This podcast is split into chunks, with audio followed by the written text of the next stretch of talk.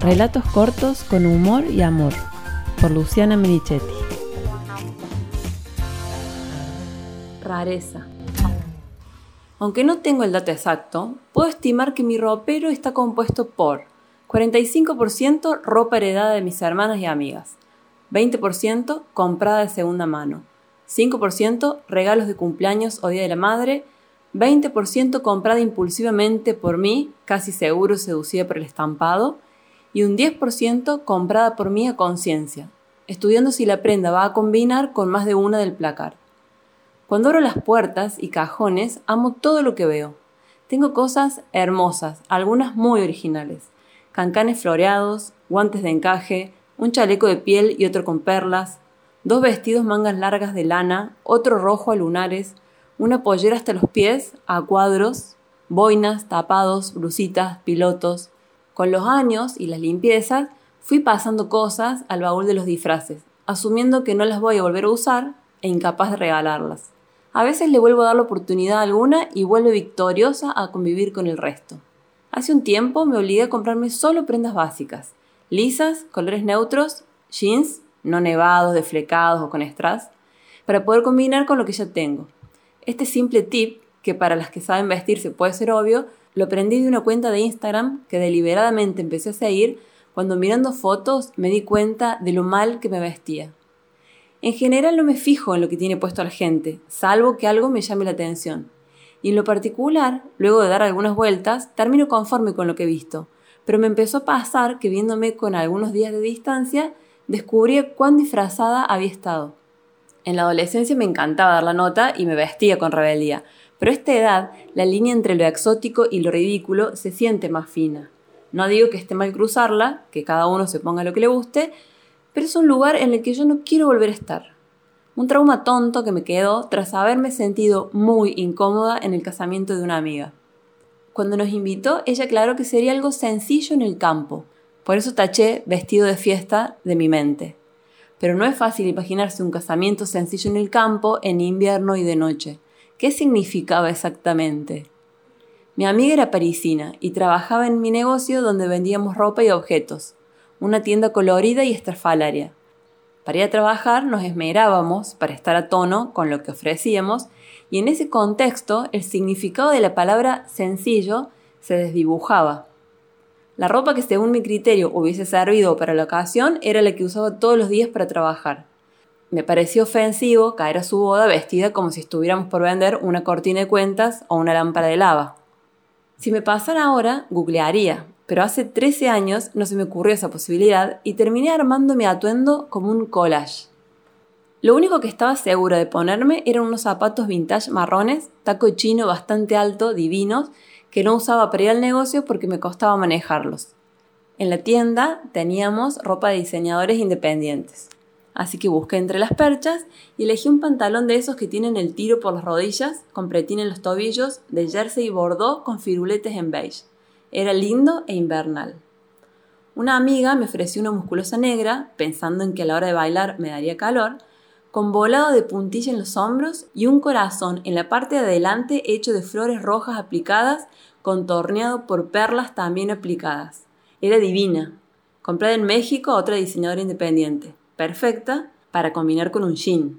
La terminé de cagar con un tapado, tejido artesanalmente, con tiras, que la diseñadora formaba uniendo saldos de modal que le regalaban en una fábrica de ropa. Esa técnica se usó mucho para hacer alfombritas que actualmente se tejen con totora. La prenda era fabulosa, pesada, con una mezcla muy rara de colores, ideal para usar con prendas básicas, absolutamente inapropiada para el rejunte que yo estaba planeando ponerme. El atuendo era un ejemplo de barroquismo y todavía faltaban los accesorios. Unos aros colgantes que sonaban cuando me movía, un anillo con forma de flor y no recuerdo, ojalá que no, si usé pulseras.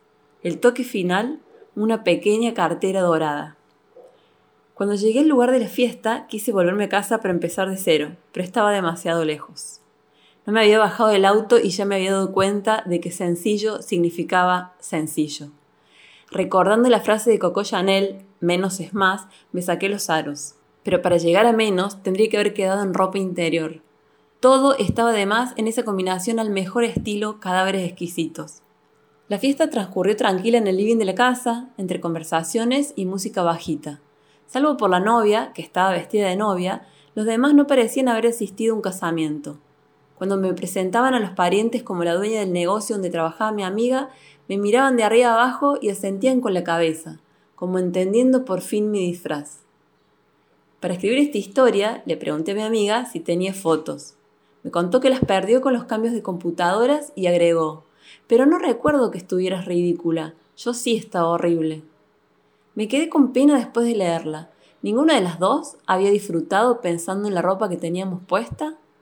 Su respuesta hizo girar la anécdota para otro lado, y quedé desorientada. Por primera vez me bloqueaba escribiendo un relato.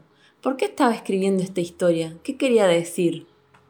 ¿De qué estaba hablando? ¿De ropa? ¿De casamientos? ¿De la mirada de los otros otra vez? Me di cuenta de que no tenía ganas de hablar de nuevo de eso. Estoy harta de pensar en la mirada de los demás y preguntarme si todavía me afecta. Obvio que me afecta. ¿Acaso el bloqueo para escribir no tiene también que ver con eso?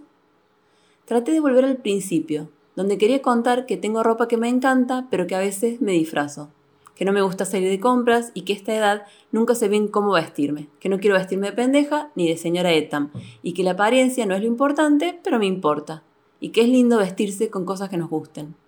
Sin mensaje, ni emoción, hablar de ropa a secas. Pero otra vez volví a recordar la charla con mi amiga y se trababa la historia. Probé sacarla, a la charla, pero tampoco surgió otro final. Entonces cerré los ojos y me dejé llevar. Me trasladé a esa noche.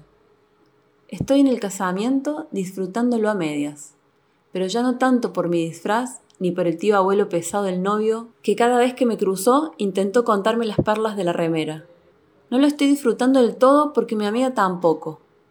Ya no tiene que ver con nuestras ropas, sino con el presentimiento vago o la intuición fuerte de dos escorpianas de que años después vamos a mencionar nuestras ropas, ella en su país, con otro amor y un hijo, y yo desde mi computadora, tratando de desenredar en un blog mis 43 años de vida. Rememoro nuestras largas charlas en el trabajo, deseando que no entren clientes a interrumpirnos, mientras merendamos y nos contamos lo que sentimos y soñamos. Ella tenía 20 años y yo 30, y aunque nos separaban la edad y países diferentes, compartíamos casi el mismo torbellino.